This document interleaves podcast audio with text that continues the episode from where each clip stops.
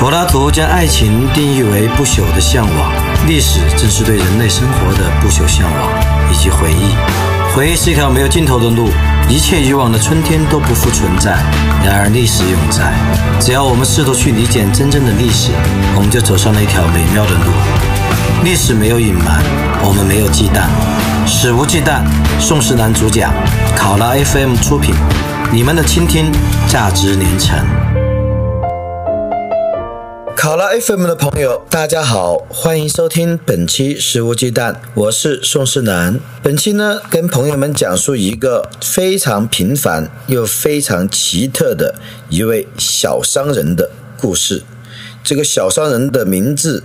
今天已经很多人不能够知道了，但是呢，我读到他的故事却非常震撼。通过故乡的文史资料以及一些老辈子的回忆，我勉强能够还原这位生长在民国时代、在共和国时代经历非常多坎坷的这位小商人，我能够勾勒出他的大概的一生。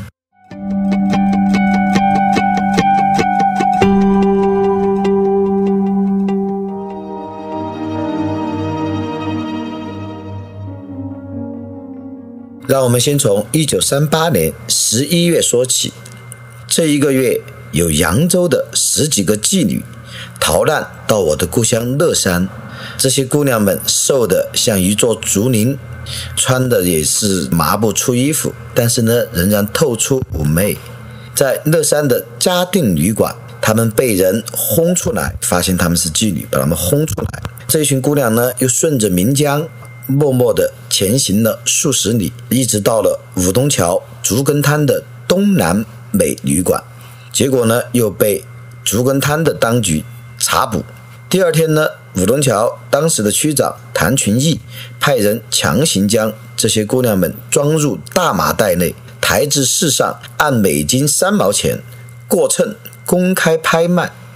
一个衣着朴素的男子挺身而出，将他们全部买下。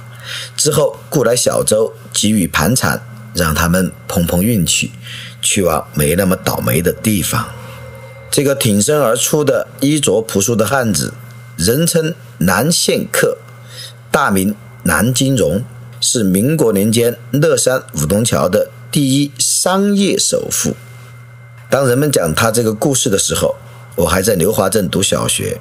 当时这位南县客已垂垂老矣，一贫如洗。跟着他的呢，可能只有从来没有离他而去的回忆，还有一首绝技。什么绝技呢？拨弄乱丝的绝技。南谢克在民国时期起家，就是靠这首绝技。不管怎么样乱了的丝线如何繁杂结成死扣，到他手里面只需要。半分钟，他抖几抖，挪几挪，立刻可以使一团乱成乱麻的线团撑撑展展，很厉害。在一九二零年代，南仙客开始在刘华镇走街串巷，手提竹兜，还晃摇着一种叫。包金莲的铃铛当当当叫卖针线，哇！一听到他的叫唤，从富家少妇到乡野村姑，立即魂不守舍奔出来，因为他每一次施展抖丝绝技都太帅了，像是西域杂耍客，上下飞动的手指就像是海上钢琴师，不但可以整理乱丝，也足以打动少妇们的芳心。不过南线客非常。恪守职业道德，从来未与主顾传出绯闻。像他这种身份的人，其实有时候是可以跟大家闺秀或者是养在深闺的少女们打交道的。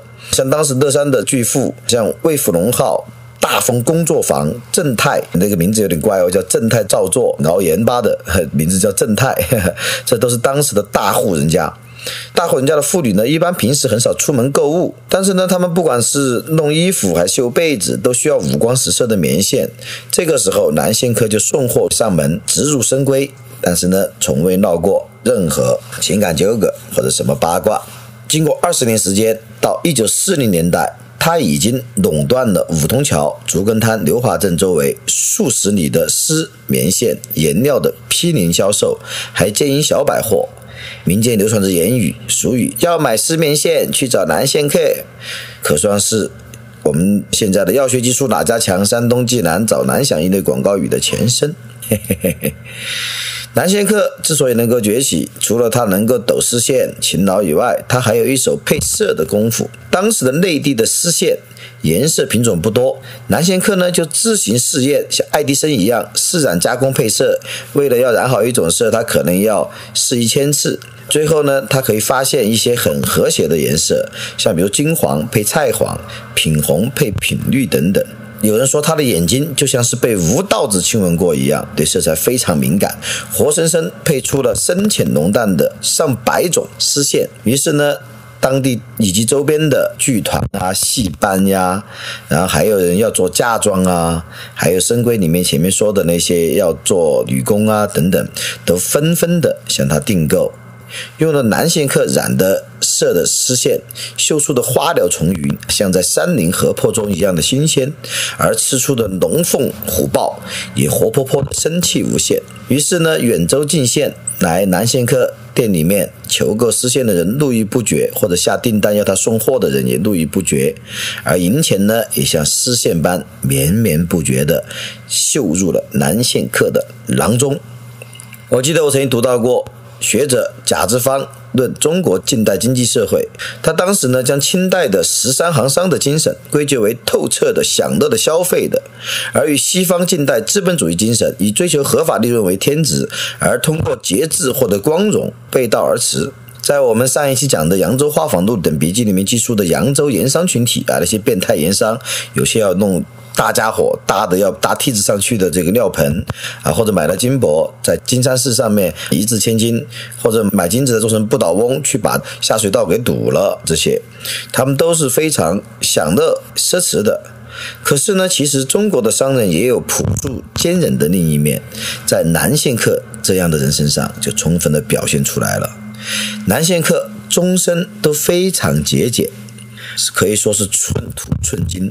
他跟儿子进乐山县城进货，舍不得雇车，步行十数里去，他不顾车子去走去。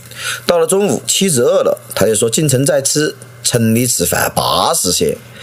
到了城里，又说：“哎妈，要办完事，要办事，我们办完事再吃。”等办完事呢，他又说：“干脆往回走，走到近郊的大石桥再吃。”走到大石桥，又说没多远了，干脆回家吃。于是呢，这样从早到晚，他在城里面一顿都没有吃啊，就回家吃个晚饭，这样避开花费。南仙客和他的儿子，有时候和妻子，每月都往返县城多次，从不在县城喝一碗茶、饮一杯酒、吃一顿饭，而是怀揣包谷巴，手拿旱烟袋，倦了便在屋檐下歇气抽烟，饿了就是包谷巴，心中盘算的则是今日行情和选购商品。采购完毕，大众物品不得不雇车运回，那么零星的贵重物品呢？他自己肩背手提，有时候负荷太多，别人远远望去看不到人，只看见一个高耸入云。运的人肉货架堆 缓缓行来，但是南仙客虽然节俭，却并不冷血。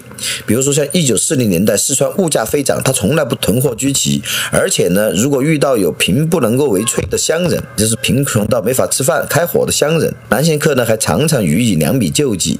所以呢，在他格朗塔的外表下，其实藏着一颗人心。不过呢，在乱世，人心可以济人，未必能够救自己。民国时期，南希哥遭遇过两次劫难，一次是被土匪绑了，家人重金赎回，他回家呢三天不吃饭，啊，一次的哀悼失去的钱。另一次的是抗战时期，他躲大轰炸，疏散货物至乡间，结果钱财路百，为人盯上，罗织罪名把他抓去。后面他的哥哥请当地的袍哥舵把子廖文清出面说情，还罚没了他扬沙摆皮，补税一百多万元了事。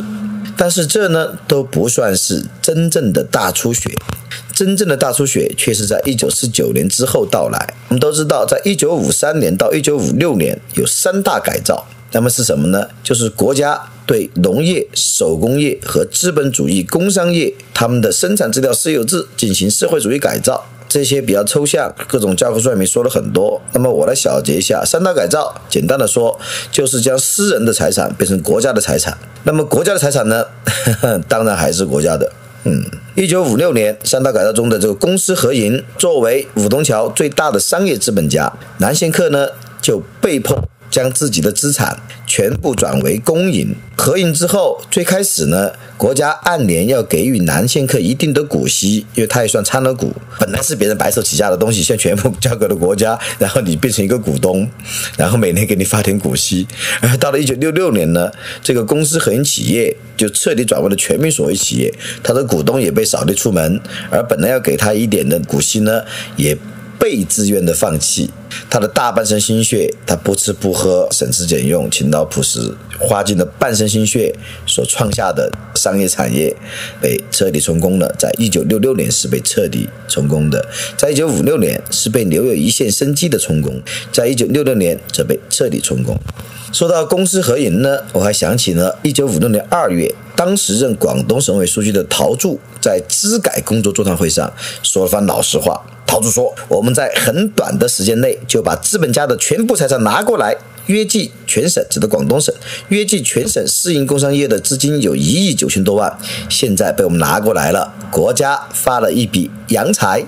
”这陶铸的原话哦，这是有史料的哦，可不是我乱编的。陶铸的原话是：“国家发了一笔洋财。”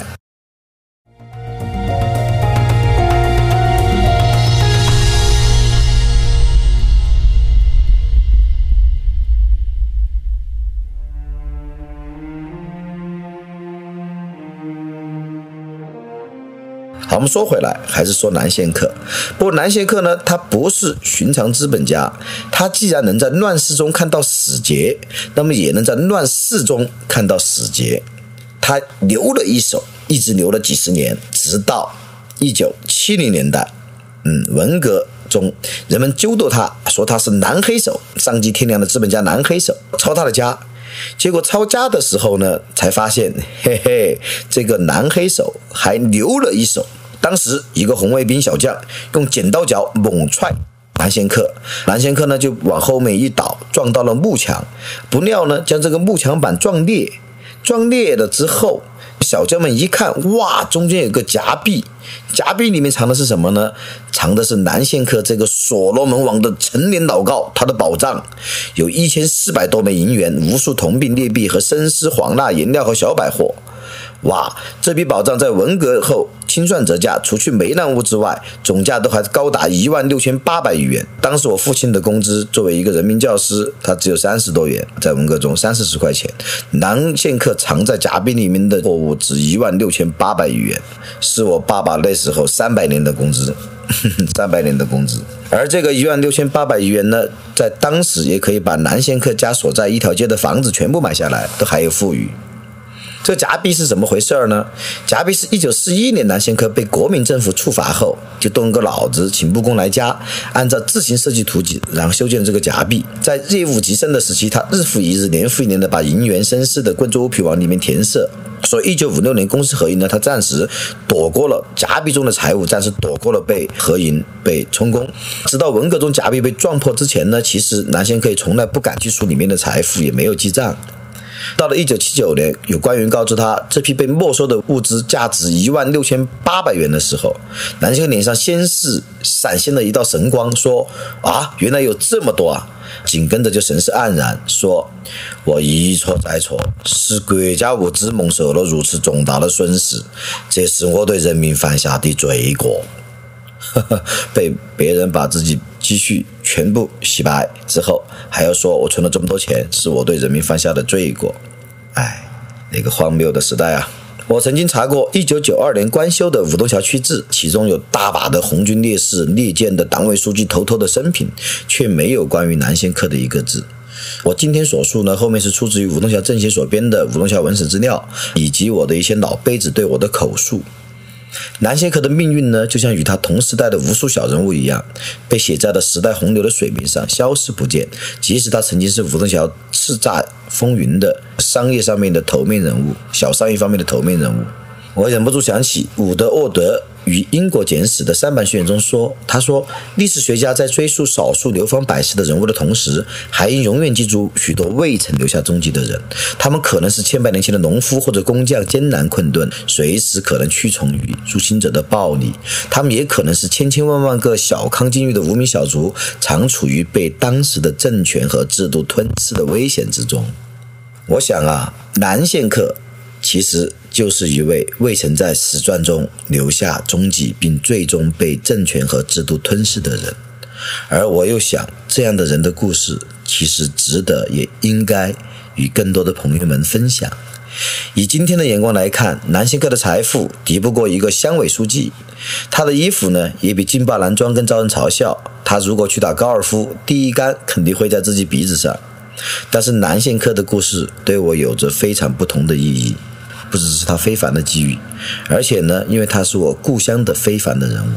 对我而言，人类文明的起源地就是故乡，而人类情感的终极秘密就藏在家乡话里。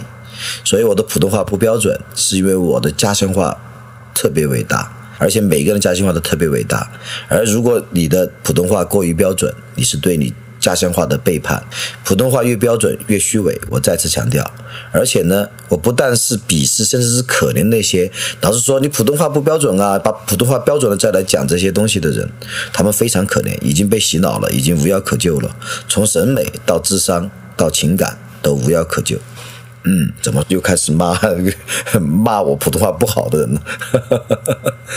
好吧，今天的南线课的故事就讲到这儿，朋友们喜欢吗？如果喜欢，以后我还可以继续跟朋友们分享我的故乡往事，那些年、那些人、那些事，那些平凡而伟大的小人物。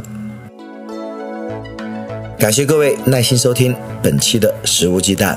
肆无忌惮，我们不听不散，拜拜喽。